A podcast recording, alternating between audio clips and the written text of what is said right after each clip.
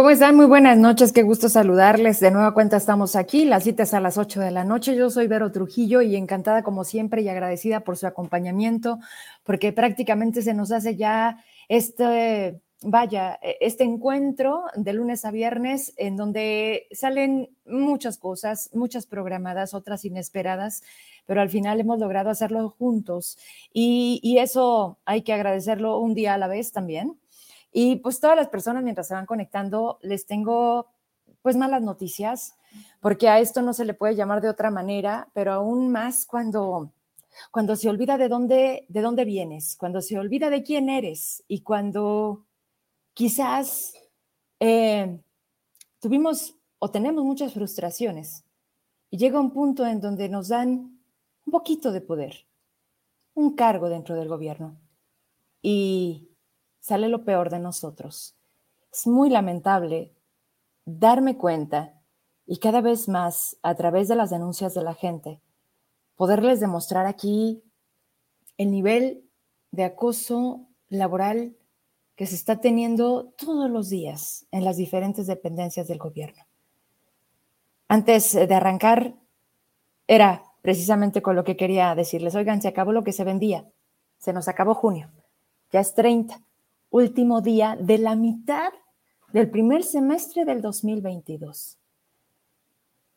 Y antes de dar fotografías, elementos, toda la denuncia con punto y coma de los hoy perjudicados, hay que recordar, uh, hoy inició la vacunación en el estado de Aguascalientes para los niños de 5 a 11 años. Y le preguntaba a la delegada porque sinceramente creo que falta difusión y no es menos importante. Estamos hablando del sector que ha esperado más de dos años para tener una vacuna, que son los niños de 5 a 11 años. Muchos de ellos ya se contagiaron, muchos no, o muchos no sabemos. Y en Zacatecas empiezan mañana. Empiezan por 14 municipios, entre ellos Concepción del Oro, Pinos, Genaro Codina, pero no Zacatecas, no Guadalupe, no Fresnillo por ahora. Quiero pensar que la logística, la distribución y todo va a ser tan rápido que esta misma semana queden los 58 municipios, que sean tan eficientes como cuando van a pedir las credenciales en tiempos de campaña. Pero como los niños no votan, pues, pues hay poco a poquito, ¿no? Como vaya saliendo. Le pedí a la delegada del IMSS una entrevista, pero ya no me contestó. Está bien, tiene que pedir permiso, yo la entiendo. Ahora sí, Vamos a recordar un poco. 6 de junio, un documento me llegaba. ¿Me ayudas? Este documento, como tantos que hemos expuesto en este programa y en mis redes, hablaba del trato que se le está dando a los trabajadores de imagen institucional, una área que corresponde a comunicación social. En este lugar me hablan de alrededor de 18 personas, la mayoría de ellos eh, pues ya con algunos años de, de trabajo con otras administraciones. Le dirigían este escrito al gobernador del estado solicitándole su intervención, porque no es menor el problema y sigue siendo el problema. Ahí está el personal de la Dirección de Imagen Institucional, perteneciente a la jefatura de la oficina del gobernador. Les saludamos afectuosamente, refrendando la disposición que tenemos de formar parte de su equipo cercano de trabajo, así como la voluntad de realizar nuestras funciones lideradas por usted para una administración pública sana y efectiva. Este documento yo ya lo había leído, yo ya se los había presentado, pero ahorita les digo por qué lo estamos teniendo de nuevo aquí. A través de este folio, por la confianza que nos ha dado, a, través de este oficio, por la confianza que nos ha dado, queremos hacer de su conocimiento que el titular de nuestra dirección, el licenciado Jordi Joshua, Joshua eh, Rodríguez López, ha incurrido en incongruencias a la política del gobierno que usted ostenta, ya que nosotros, su personal, hemos sufrido acoso laboral, eh, dígase hostigamiento al cuestionar nuestros derechos, comentar que son privilegios, que estemos recibiendo, eh, ahí está, ahí me perdí, malos tratos es el personal en general, con una forma grosera, prepotente de dirigirse a nosotros, llegando incluso a los gritos y a las amenazas, así como la falta de cumplimiento de los derechos de los servidores públicos que también se tienen. Ha incurrido en faltas administrativas contra los trabajadores, también la retención y mal uso de viáticos de los compañeros que salen a giras de trabajo, haciéndolos ir a municipios en horario vespertino sin el goce de ellos, aun cuando se hace el trámite correspondiente y por decisión personal los retiene. No podemos dejar de informarle el acto de corrupción más lamentable. Escuche, gobernador, si todavía no sabe, porque ¿sabe quién sí ya sabe? Bueno, Zacatecas. También sabe Gerardo Flores, a quien, de quien depende esta área también. Este señor, Jordi Rodríguez López, ha estado pidiendo parte del sueldo a algunos compañeros con la justificación de ser agradecidos por haberlos contratado. Esto además de grave es motivo de amedrantamiento hacia nosotros, ya que con amenazas nos dice que es parte del acuerdo. Y si no accedemos a darles ese dinero, pues nos corren. Hasta ahí se los dejo. Bueno, vamos a actualizarnos. Hoy me escriben de nuevo. 6 de junio, pasaron ya 24 días. Ese documento se hace mediático, lo sacamos aquí como en otros medios seguramente, no hay respuesta alguna. Este señor que está al frente, así dicen, de imagen institucional, cuando llegó, lo primero que les dijo a los trabajadores fue, quiero conocerlos, quiero saber qué están haciendo, quiero saber qué funciones realizan para entonces acomodar bien al equipo y ponernos a trabajar. pues está ahí congruente, ¿no? Porque pues ellos llegan, los otros ya estaban. Y entonces eso a nueve meses no ha sucedido. Sin embargo, lo que sí ha sucedido es esto. Esto no lo puedo mostrar porque obviamente vienen datos que pueden perjudicar a quien se atreve a denunciarlo. Y no lo voy a leer completo por lo mismo. Dice, Vero,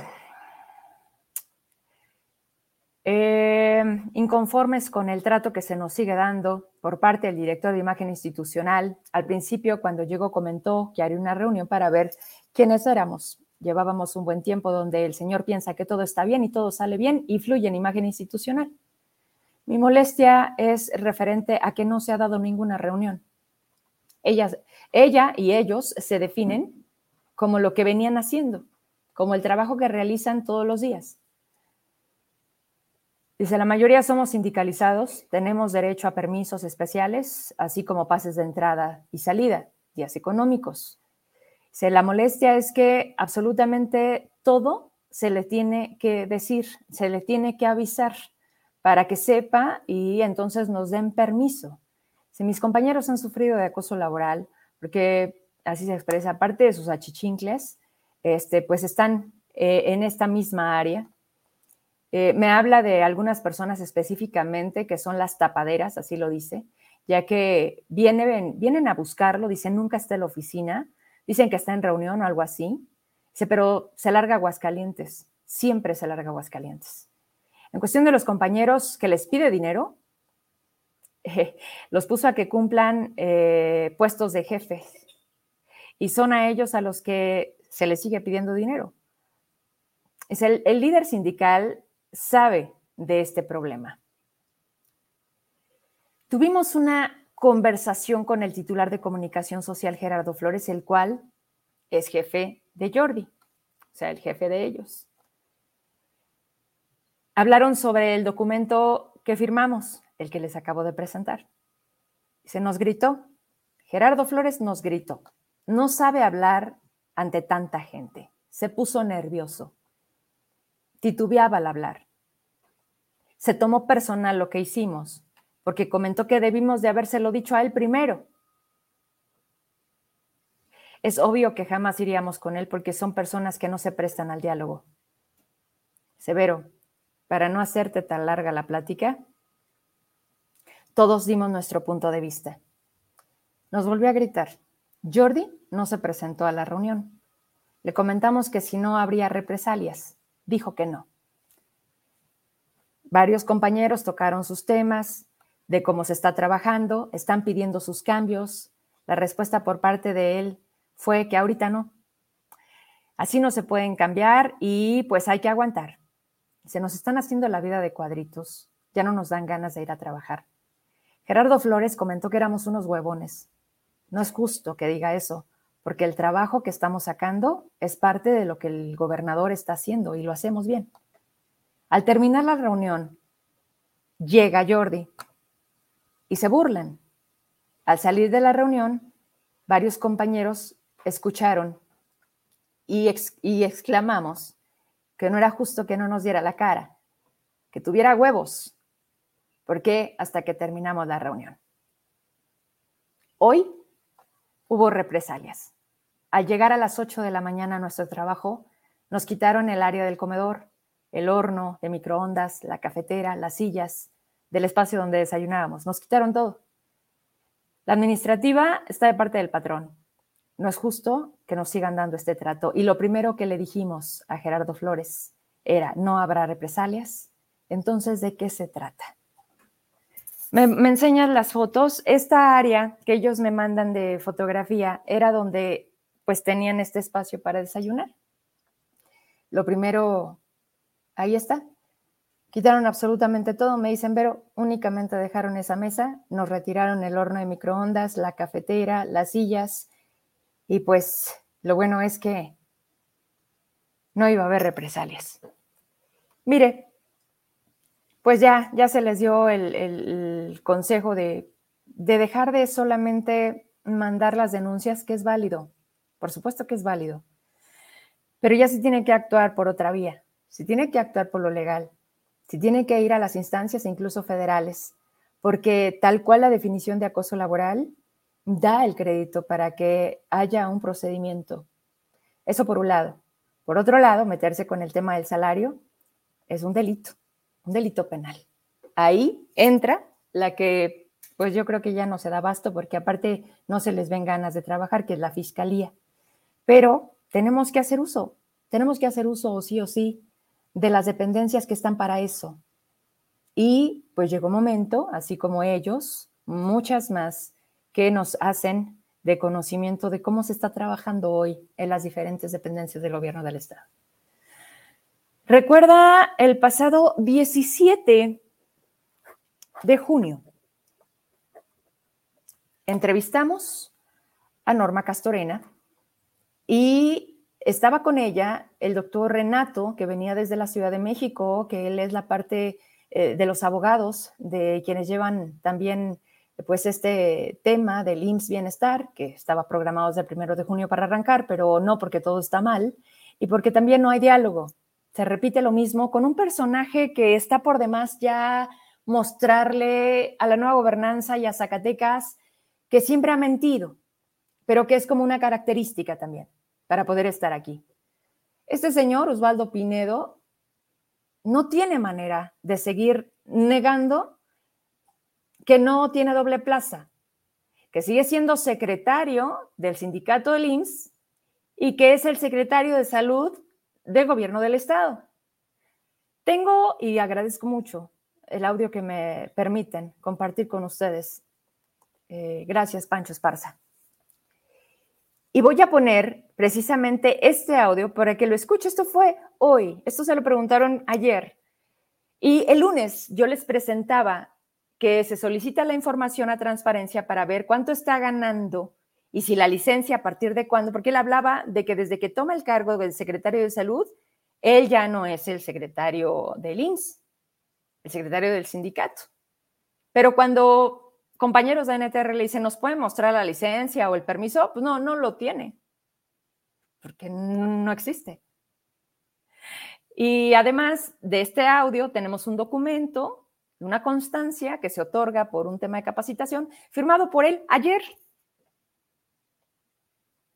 Pero además, ese día en donde no se cumplió con la agenda de la reunión para hablar del problema del Hospital de la Mujer de Fresnillo, había un baile. Un baile a donde se asistió fue el primero. Y no nos coincide. Porque, ¿Por qué no les da para arreglar los problemas de Zacatecas? Pero sí les da para ir a los bailes del personal del almacén ahí en Chepinque. Tengo todo, pero vamos por partes. Me pasas el audio donde el mismo dice que pidió permiso, pero todavía no se lo dan. Entonces estamos esperando que le den permiso para que entonces deje de cobrar y deje de tener esa doble función, porque ocasionalmente, claro, claro, no se cruzan los horarios, dice. Para ser secretario de salud se necesita, señor, tiempo completo. ¿No le queda claro cómo está el sistema en Zacatecas? Todo, todo está por los suelos. Vamos a escuchar De cinco años y medio este, como secretario por una elección que se dio a los trabajadores del IMSS. Eh, me encuentro comisionado en la Secretaría General. Por ahí solicité un, un permiso, no me lo han respondido. Eh, de hecho, eh, ocasionalmente y en horarios diferentes que me lo han permitido, estoy ocasionalmente al, al pendiente de la Secretaría. En turnos total y absolutamente diferentes a los turnos que, que cumplo aquí en la Secretaría de Salud. En ausencias, eh, quien cubre las, las vacantes es el secretario del Interior, en ausencias temporales. Bueno, de cinco años. Ahí está, él mismito lo dice. Cuando le sobra tiempito, hace la otra chambita, ¿verdad? Porque tiene permiso.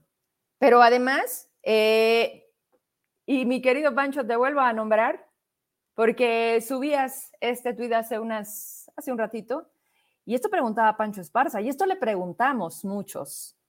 A ver ahora qué tienen que responder, dice Francisco Esparza. Esto primero fue hace seis, seis meses, ahí lo, lo postea.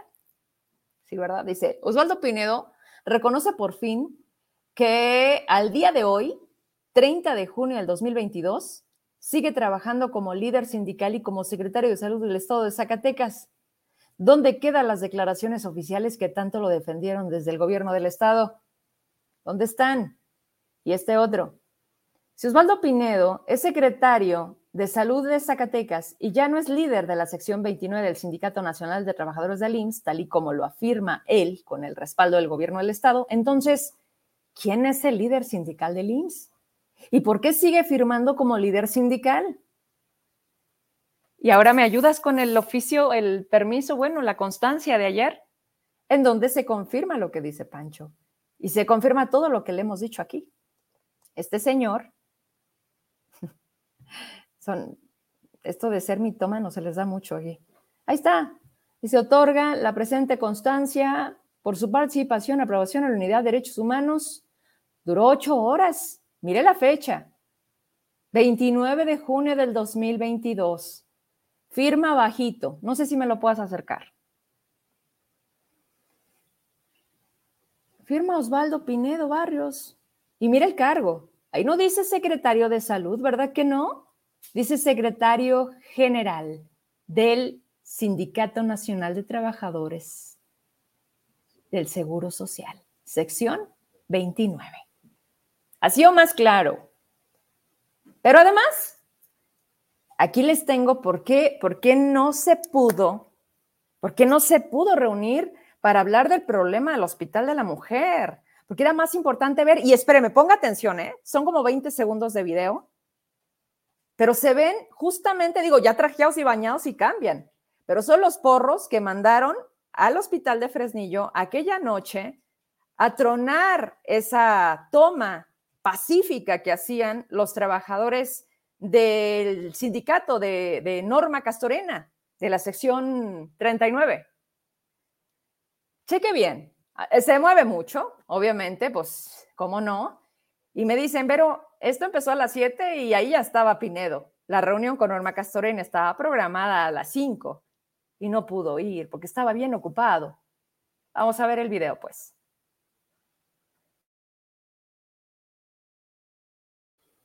Mira, ahí se ve el que está de la camisa blanca, de la barba. Este fue el que llevaba incluso, ¿me lo repites, por favor? Las pinzas estas que truenan las mallas. Y este tipo, el de la, el de la barba, es el doctor Abraham, que subía un video en apoyo a, ya ven que es, ayúdenme, que les mandan sus, sus este, mensajitos en el WhatsApp, de mensajes en apoyo al doctor Pinedo. Ah, bueno, él es el doctor, si no me equivoco, Abraham Zúñiga, que subía un mensaje este, en contra de Norma Castorena y a favor de Pinedo. Bueno, ahí están. ¿Verdad que sí son parte del sindicato? ya no sé cómo decirle secretario de salud o secretario del sindicato, porque usted sigue firmando. Hasta el día de ayer, usted sigue firmando. Y la pregunta de Pancho Esparza la volvemos a poner aquí. ¿Qué tiene que decir la nueva gobernanza de lo que tanto defendió? De lo que negó. Y cuando todavía con esto remato, dice él, ¿me permite?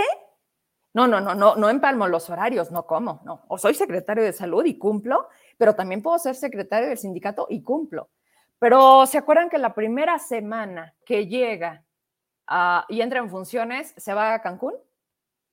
A un evento del sindicato. Ah, bueno. ¿Y los servicios de salud, señor? ¿Y la secretaría? ¿Quién se quedó en su lugar? ¿O, o cómo está la tiendita para atender? ¿Cómo? Y esto. Y él. Son ejemplos multiplicados a lo largo de la nueva gobernanza. ¿Por qué? Porque lo respaldan, porque son lo mismo, porque son cómplices. Pero cero corrupción, ¿verdad? Y cero impunidad. Esta es la nueva gobernanza. Vámonos con mi querido maestro Galicia. ¿Ya está conectado? Entramos de lleno al contenido de la información preparado para este día. Terminamos con una super entrevista también de un artista que viene de otra parte y que también nos, trae buenas noticias de por qué está en Zacatecas. Pero bueno, primero lo primero, maestro, ¿a dónde vamos a parar la economía, la inflación, la canasta básica y le puedo seguir? ¿Cómo está? Muy buenas noches, Vero. Un gusto y un placer estar aquí con todos ustedes. Interesante todo lo que está pasando aquí en nuestra entidad, tristemente, ¿no? Tristemente, sí, darnos cuenta de, de, cómo ya se hizo costumbre, de cómo de cómo incluso se vuelve parte de, y así va a ser.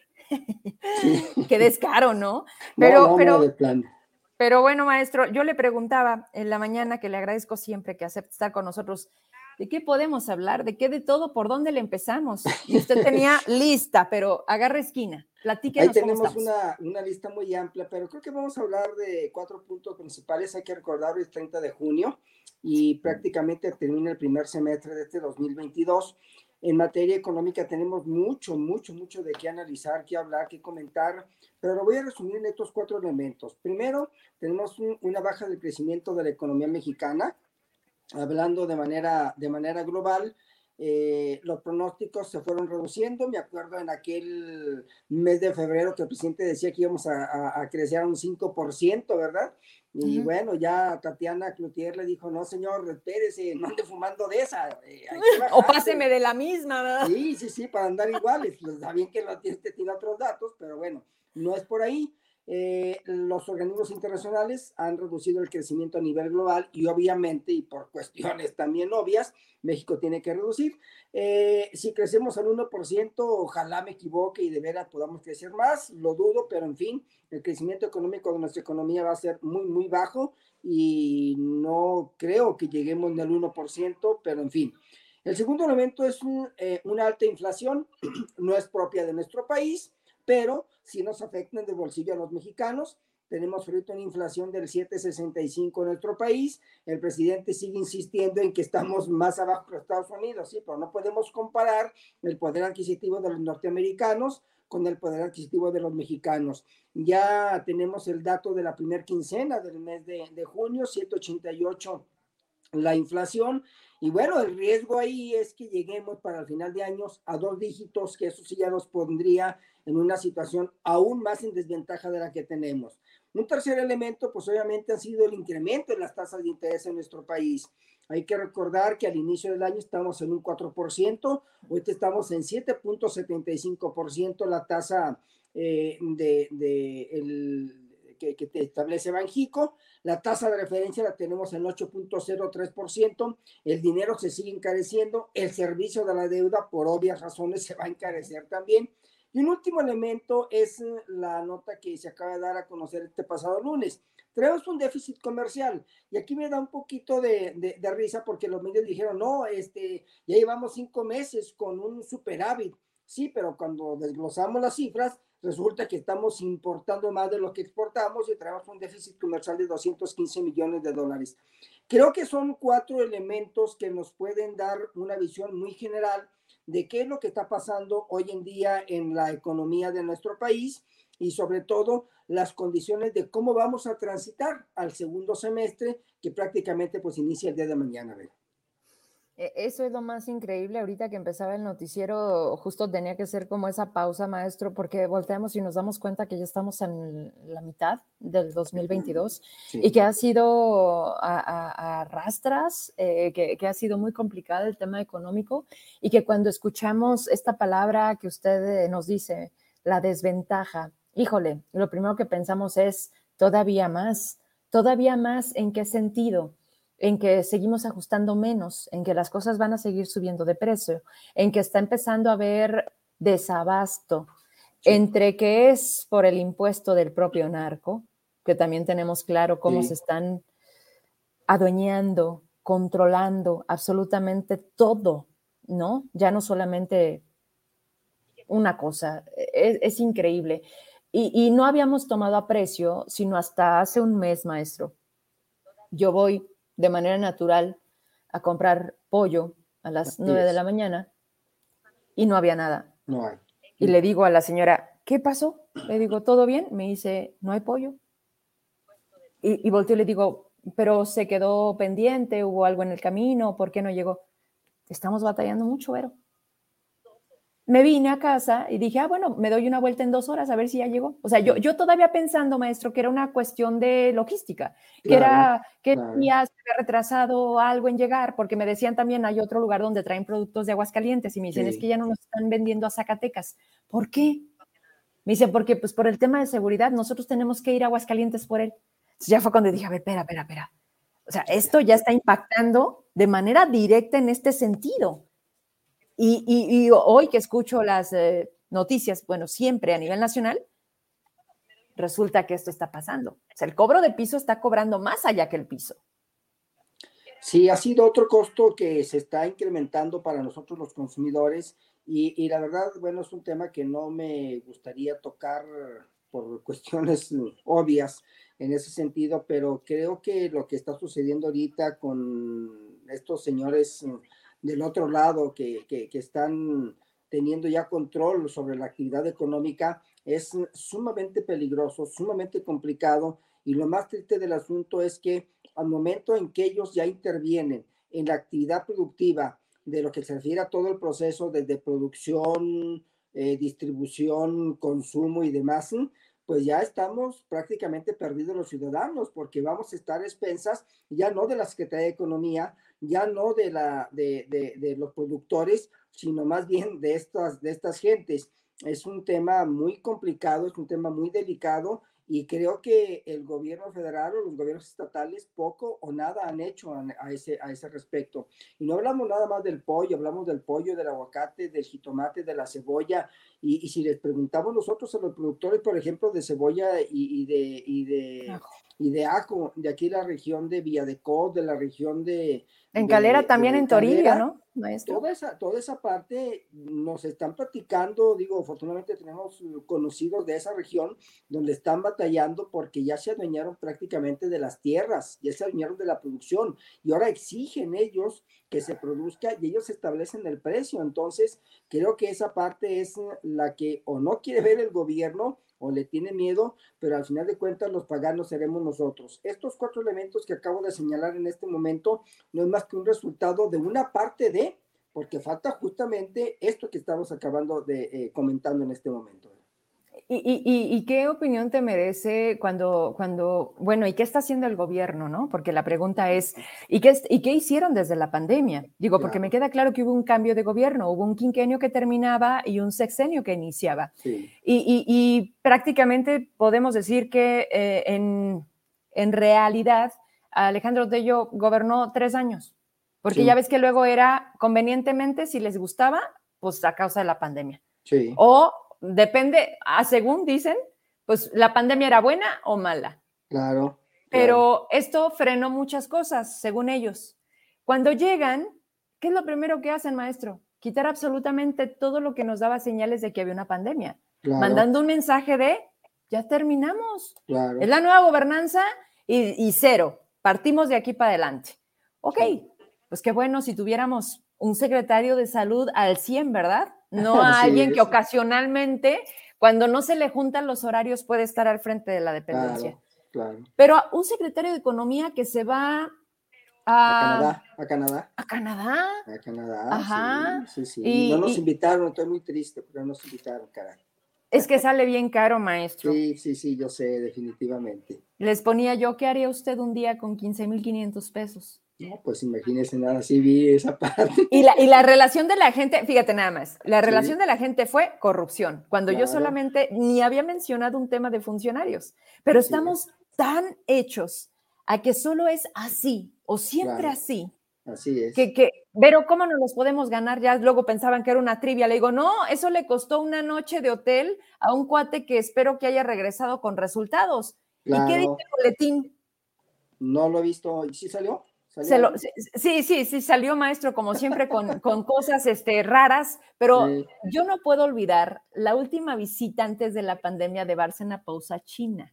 Ah, si usted se acuerda, apenas empezaba la pandemia cuando él tuvo una vuelta ya para un proyecto ambicioso que iba a cerrar la administración de Tello. Claro. Un tema como tipo Nissan, pero de los chinos acá en Zacatecas. Ay, pues la pandemia no nos dio chance.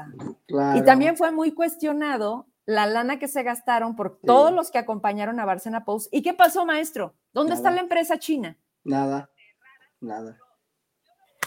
Una, de las, eh, una de las funciones que deben de tener los secretarios de Economía es la gestión. Creo que nos ha faltado mucho la parte de la gestión y podemos hablar de todas las administraciones que hemos tenido oportunidad de estar observando pero en especial, en especial esta última por las condiciones.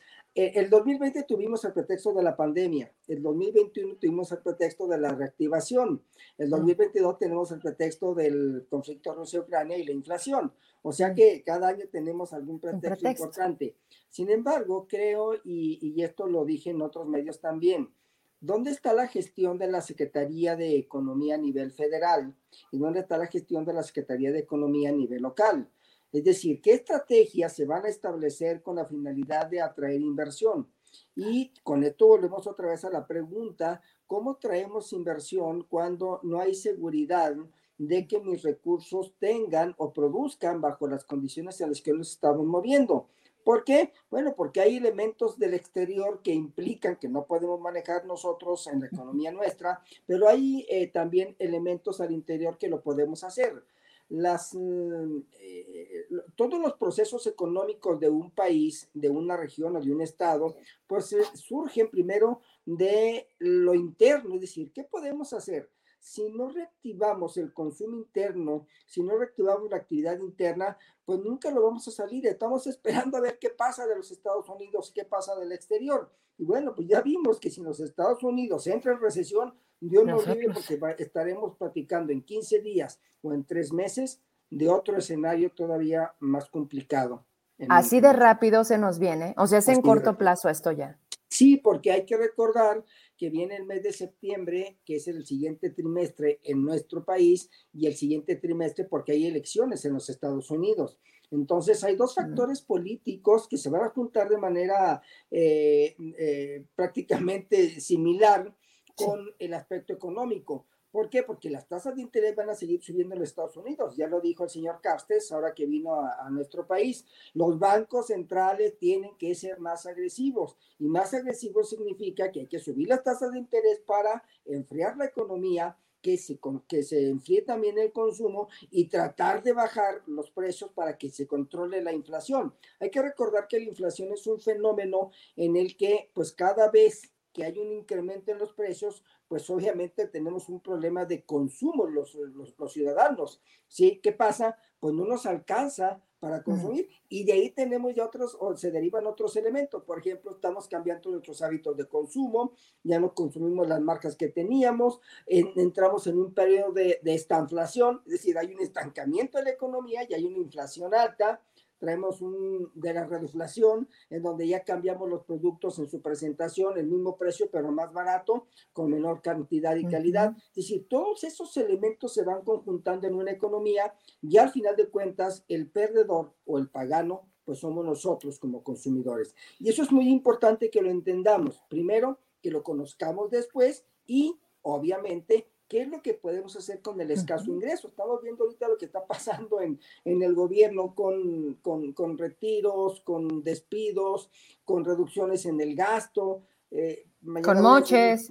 Sí, sí, sí, caray. Entonces, creo que las cosas no están funcionando a los muchachos de la cuarta T y mucho menos al gobierno federal en este sentido. Y las condiciones, insisto, por mucho que, tenga el, presidente de, de, de, personas que le siguen, que, que están a favor de él, creo que la realidad que estamos viviendo hoy en nuestro país en materia económica es más complicada de la que nos pudiésemos nosotros imaginar. Digo, eh, a veces la gente me dice en la calle, ¿no tienes una buena? Pues es que pregúntenme cuál es o hacia dónde vemos alguna buena, ¿verdad? Porque las condiciones, si basta con salir y alzamos de casa a preguntarles en cuánto le alcanza, ¿no? No, pero además porque esas preguntas no se las hacen al presidente. Aquel ah. que prometió que iba a mejorar, aquel que ayer ponía un video, maestro, recordando a aquel hombre en campaña que decía, quienes se vayan a ir, que sea porque quieran, no porque México no les dé oportunidad. A propósito de la tragedia de Texas, de, de ese negocio, de ese gran negocio de la trata de personas. Lo de ayer de Texas es una más y obviamente se eleva, pero el número de personas, que por cierto, vuelvo a lo mismo, siguen transcurriendo las horas y no hay precisión. Se dice que hay cuerpos de varios estados, por supuesto, y lamentablemente Zacatecas. Y, luego, ¿y qué más? Así Nada. Híjole. Maestro, pues te agradezco como siempre. Si no tenemos otra cosa pendiente, y, pues y, atentos, a 15 días o a tres meses Vamos, a tener. Vamos a hacer el, el, el, resumen en el siguiente trimestre, que es en el mes de septiembre. Hay que recordar, nos queda julio, agosto y septiembre, que es el siguiente trimestre. Hay que recordar, y esto también lo dejamos de tarea para toda la gente que muy amablemente nos escucha el día de hoy, es eh, lo, el, el, índice inflacionario que vamos a tener porque viene el regreso a clase, ya va a ser presencial, hay que comprar útiles escolares, uniformes, calzado y demás. Eso va a disparar también las condiciones entonces, creo que la situación se comienza a complicar para el segundo semestre, ese, ese tercer, eh, segundo, tercer trimestre del año, perdón, y vamos a ver ya pues, la conclusión qué sucede al final del 22. Ay, Osito, pues como, como decíamos, un día a la vez. Hoy vamos cerrando cenando rico. Primero Dios, si tenemos quienes tengamos agradecidos, porque porque está muy canijo, maestro. Está complicado el asunto, pero hay que ser positivos en que tenemos que revertir también nosotros las cosas. Gracias, como siempre. Nos vemos la próxima. Muchas gracias, muy amable. Buenas noches. Hasta la próxima. Maestro Víctor Hugo Galicia, como siempre, hablándonos aquí del escenario financiero, económico, la recesión, la inflación y todos estos términos que cada vez pues tenemos que entender mejor, porque no nos puede dar igual y porque lo que sucede afuera no quiere decir que no nos pegue adentro. Claro que nos está dando. Dese cuenta, simplemente lo decía, las amas de casa podemos eh, tener este sensor de, que ya no ajusta, de que tenemos que cambiar quizá de marcas, de que tenemos que comprar menos cantidad, en fin, de que tenemos que cambiar incluso a lo mejor de lugares de consumo porque definitivamente ya no nos está dando. Los salarios siguen siendo los mismos. Hoy otro gran tema que yo creo que a la siguiente vamos a abordar, sea, ¿qué impacto tiene esto sobre los créditos de Infonavit, por ejemplo?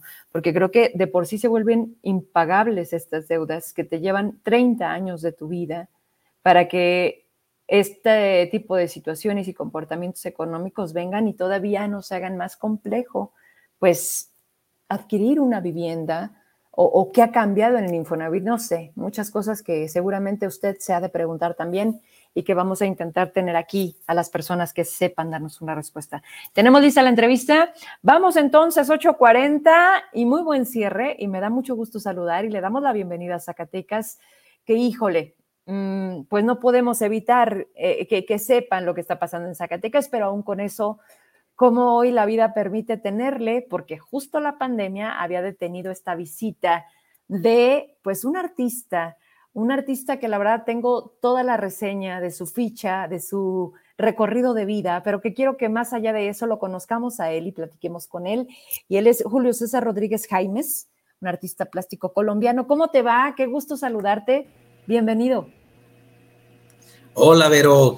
Muy, muchas gracias. Aquí súper contento, súper encantado de visitar tu ciudad, de visitar tu país, gozándomela al máximo, gozándome de una manera muy, muy espectacular acá en Zacatecas. ¿Cómo te han tratado? ¿Cómo está el clima? ¿Cómo, ¿Cómo has sentido este cambio de tu país a llegar aquí a Zacatecas?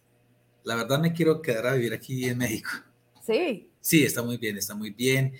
Eh, la gente muy amable, mis anfitriones los mejores que he podido tener. Muy bien, tu país cada vez me maravilla más.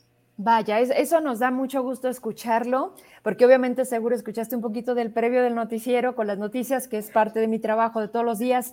Y antes de dar el siguiente paso a las siguientes preguntas, hay que reconocer, y sí, justo por eso estás aquí, por un trabajo que han hecho durante tanto tiempo eh, de la gráfica con Fernando Jiménez y con Jovita Aguilar, que son promotores de la cultura. Vaya, eh, hay, un antes, un durante, un después, pero esa permanencia no es nada sencilla. Y gracias a ellos es que hoy llegas a Zacatecas. Cuéntanos, porque mañana hay un gran evento, ¿no? Claro que sí.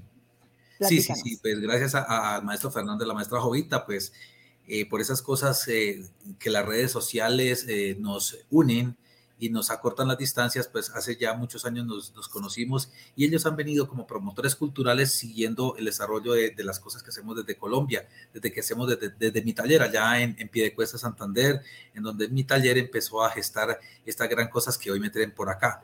Y pues con, con el tiempo, pues se afianzó esta amistad. En el año 2020, ya hace dos años, pues... Eh, eh, teníamos previsto nuestra, nuestra visita, pero bueno, la pandemia vino y nos dañó todo, pero no importa, nunca es tarde. Y hoy estamos acá gracias a ellos por, por este reconocimiento y gracias por todo lo que están haciendo, no solo por la cultura de Zacatecas, eh, que es lo, lo, mínimo, ¿no? Es, es, por todo lo que están haciendo en, la cultura a nivel Latinoamérica y a nivel mundial, porque esto ya es de resonancia mundial. Lo que sucede aquí con el Centro de la Gráfica es un referente que deben ustedes, los zacatecanos, estar supremamente orgullosos del trabajo que Jovita y, Fernando están haciendo. Eh, se leen mucho, muy, muy bien a nivel eh, mundial.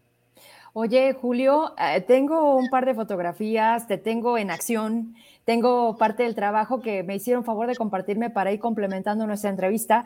Tú, tú llegaste ya hace unos días a Zacatecas, ¿verdad? Sí, estoy desde el jueves de la semana pasada, estoy acá, 23 eh, estábamos exactamente acá en Zacatecas ya, pues dándome eh, la gran vida, como decimos allá en Colombia, eh, disfrutando de la cultura, disfrutando de la gastronomía, pero sobre todo disfrutando de ustedes los zacatecanos, que son unas personas maravillosas.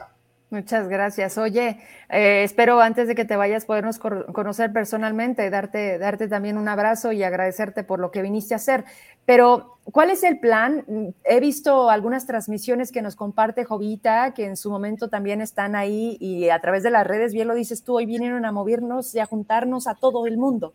Hoy está ese escaparate en esas plataformas que nos lo permiten. Eh, eh, te he visto en pláticas estás dando taller, ¿cuál es el plan y hasta cuándo vas a estar para quien a lo mejor ahorita vea la entrevista pueda tener este contacto contigo, acercarse donde vayan a estar, no sé, hacer esto más grande? Pues vea que, que aquí Maestra Jovita y Fernando han hecho todo lo posible para que yo no me quede en casa. Todo el tiempo estoy en la calle visitando museos. He estado con los chicos de la Universidad de la Veracruz, donde hemos, eh, nos abrieron las puertas. Hemos hecho unos conversatorios con los chicos de diseño gráfico. Hemos hecho unos conversatorios también ahí en torno al proceso del desarrollo de la serigrafía. Hicimos un taller práctico eh, donde, pues nada, es como si estuviera con mis chicos, con mis estudiantes allá en Colombia también. O sea, todo el tiempo he estado por fuera, por fuera, por fuera, visitando, revisando. Hay mucho que ver. Zacatecas tiene todo para que se enamore. Todos los planes hay un, día diferente, un, un, espacio diferente que visitar. Y bueno, pues eso es lo que he venido haciendo. Voy a estar acá en Zacatecas hasta el día 9. Luego regreso a Ciudad de México. Tengo unos compromisos que, que también cumplir allá con el maestro Santiago Ortega y la Universidad Autónoma de México, que también tengo actividades pendientes en torno a la gráfica, en torno a ese desarrollo en Latinoamérica, que somos grandes y pues México es país referente a nivel mundial. Pues hay que aprovechar todos los días, no hay que dormir, hay que estar en, la gráfica, hay que estar promoviendo, hay que estar conociendo. ¿Cómo ves, ¿Cómo ves estas nuevas generaciones cuando hablas de tus alumnos, cuando hablas de, esta, de este privilegio de estar al frente de un grupo, de poder transmitir lo que tú tienes? Estamos justo en este momento en la pantalla compartiendo un poco de tu trabajo, el cómo tú te descubres, el cómo, el cómo tú sabes que esto es para ti y quieres hacer de tu vida esto, pero y luego la academia y luego el viajar. O sea, háblanos un poquito, a lo mejor eh, el tiempo, el tiempo como tú has visualizado tu carrera y, que dices, no me equivoqué, o, quizá pensaste en otra alternativa, pero hoy te hace feliz esto. Sí, claro, claro, totalmente, totalmente. Yo estoy en lo que a mí me gusta eh, y me gusta lo que estoy haciendo.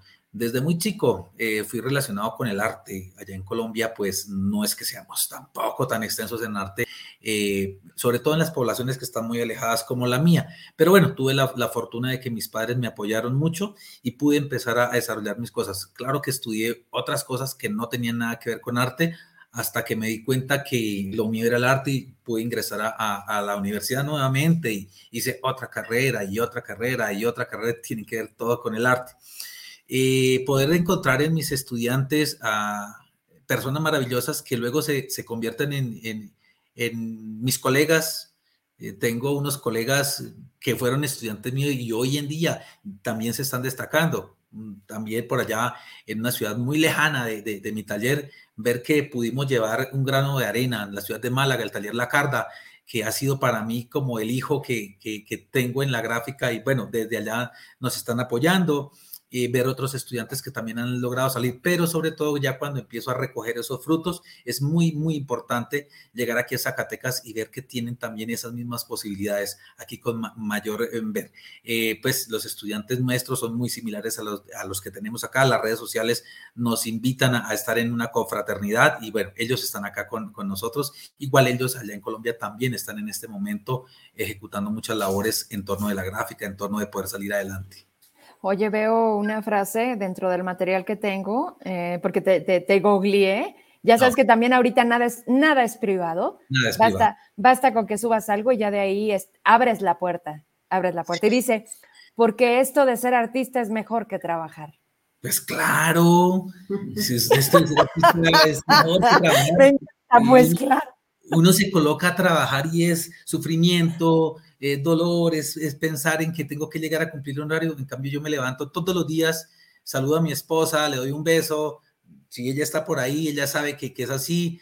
Le digo, hola, mi amor, ¿cómo estás? Saludo a mis hijos y, me levanto vivo y me, coloco a dibujar, me coloco a grabar y doy gracias por eso. Por eso ese oficio de poderme levantar con ese entusiasmo es mejor que salir a trabajar. Sí, y esa es una de mis frases que está explícita en una de mis obras que está presente en la exposición que traigo aquí a, Zacatecas, aquí a México. Háblanos entonces de esta exposición. Ahorita me platicas de La Huella, ¿va? De esta revista que también eh, tiene que ver con, parte de lo que has eh, venido haciendo. Ahorita tú me platicas bien para que la gente te, empiece a conocer y te siga. Pero, pero antes de eso, a ver, ¿cuántas obras es el día de mañana? Eh, invítanos. Ah, bueno, claro que todo, claro que sí. Mañana vamos a tener eh, la oportunidad de conocer la obra, una obra inédita que no ha sido expuesta en ninguna otra parte. La hice especialmente para traer aquí a Zacatecas. Son 17 trabajos realizados en época de pandemia, en donde todos nos encerraron y bueno, nosotros teníamos que seguir en nuestros talleres. Yo seguí en el taller, seguí produciendo, seguí haciendo y dije, no, esto va para Zacatecas, la quiero mostrar una parte bien significativa para mí. Vamos a estar a, las 7 de la noche en la Casa Cultural, en la casa que nos permitió y nos abrió la sala. ¿Qué encontramos allí? Mi más reciente trabajo, que tiene que ver con la otra mirada que tenemos dentro nuestro, que es el otro yo lo que queremos ser y a veces no dejamos sacar por temor, no dejamos sacar por prejuicios de que nos han instaurado y ahí está. El otro yo, que es una mirada desde la gráfica, desde la combinación del dibujo para mostrar muchas veces qué es lo que queremos ser y no nos dejan ser. Ah, qué difícil, pero entonces nos la pasamos en la vida queriendo ser lo que no somos, entonces somos, somos como el espejo, pero del otro lado que no habla.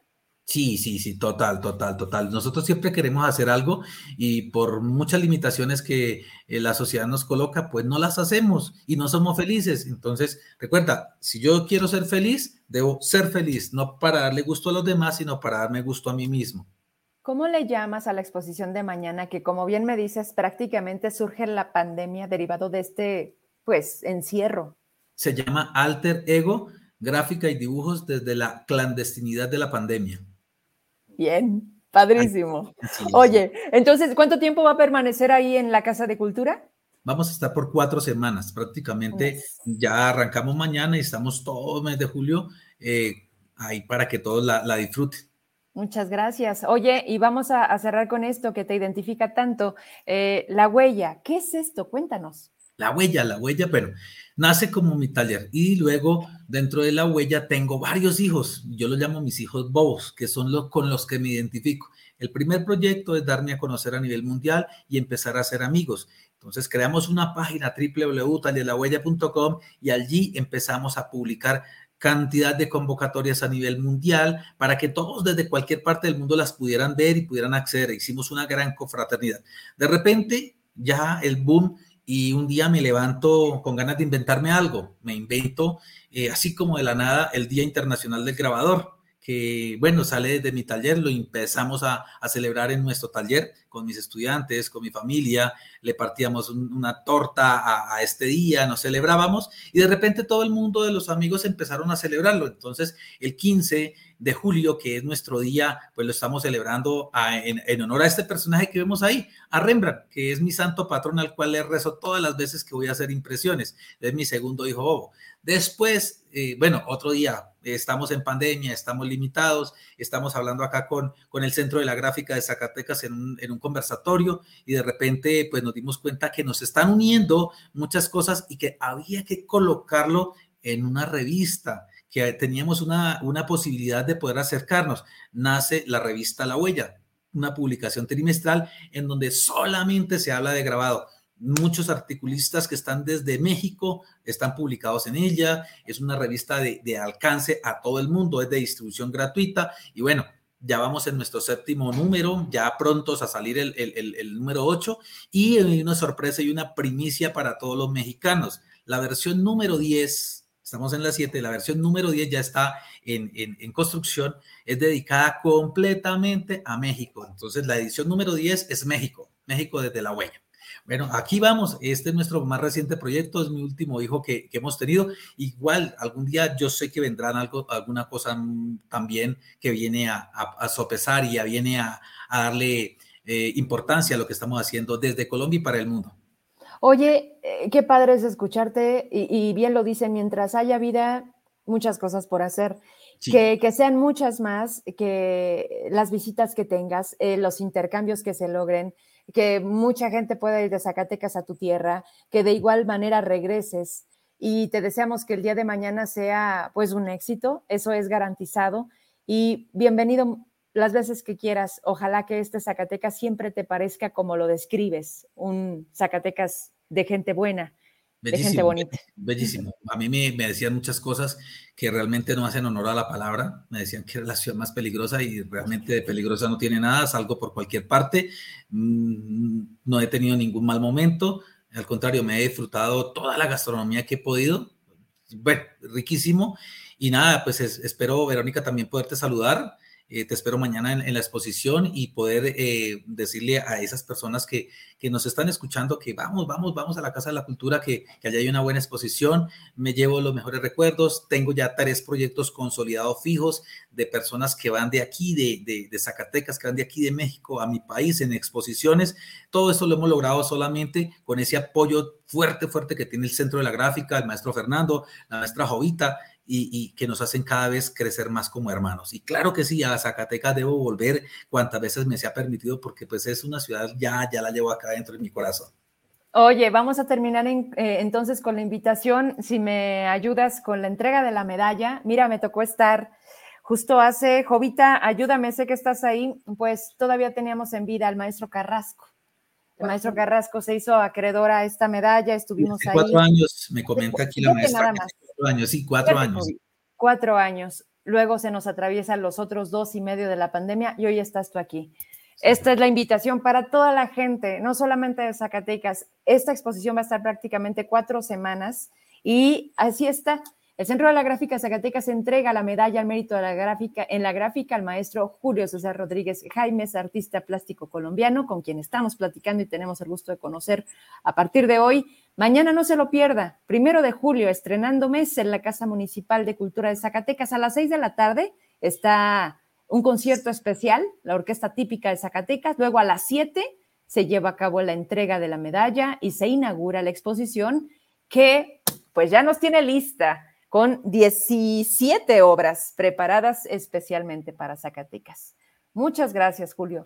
Te mandamos un abrazo. Pues, eh, la gratitud es para mí, para las personas de Zacatecas. Mm, muy chido, como dicen acá, estar acá contigo, estar acá con, los maestros anfitriones. Mm, agradecido totalmente con todas las personas que han hecho posible mi viaje desde Colombia. Eh, me quise conocer como nunca lo había hecho, en otra oportunidad he venido y bueno, ahorita sí estoy acá, estoy con ustedes y se les quiere mucho. Muchas gracias. ¿Ya probaste el asado de boda?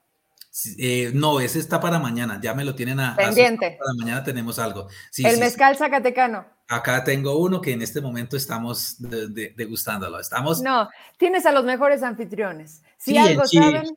Tenemos enchiladas, eh, gorditas, eh, tacos, tacos al pastor, bueno, todos los tacos. Hoy tuve la, la, la fortuna de pegarme la primera enchilada fuerte, me gustó, he venido enchilándome todos estos días, preparándome poco a poco, pero hoy la de hoy fue muy fuerte. Pero bien, sobrevivimos, ya creo que de ahora en adelante debo estar enchilándome todo el tiempo porque muy padre. Me encanta. Te mandamos un abrazo. Bienvenido las veces que sea. Igual, gracias a ti por lo que vienes a hacer y por lo que te llevas de nosotros. Listo. Recuerde, recuerda un mensaje final para todos los grabadores y todos los artistas y todas las personas que estamos en torno a la gráfica. La gráfica jamás morirá mientras existan los Quijotes. Y aquí sí que hay Quijotes. Gracias. Julio César Rodríguez Jaimes, mañana, mañana en, pues de presencial, como siempre y como debe de ser, para tocarnos. Te mando un abrazo. Gracias, Jovita. Gracias, Fernando. Y gracias, Julio. Gracias. Bye, mi vida. Listo, me despido. Me despido de ustedes, como siempre, agradecida dos minutos antes de las nueve y por todos sus mensajes y por todo lo que me escriben. Pues llegamos hoy a un día más. Eh, tome precauciones. Mañana hay 70% de, de probabilidades eh, de que llueva y la gripe está, pero mire, arriba totota. Cuídese mucho porque también hay escasez de medicamentos. Y no estoy hablando del servicio público. Vaya a las Guadalajara, vaya, no hay medicinas. O también otra cosa que no sé qué está pasando con los médicos, pónganse un poquito, eh, pues, de acuerdo en el sentido de qué es lo que están recetando, si a lo mejor esta comunicación no faltara con el ámbito médico y lo de las farmacias, para que cuando vayamos pues no nos anden llevando de una a otra, ¿verdad? Luego le dice, oye, ¿y dónde sí está disponible la medicina? Híjoles, pues por allá en Fresnillo, ahí en la, en la, en la de enfrente del hemiciclo Hidalgo. No la frieguen. Gracias, hasta mañana. Bye.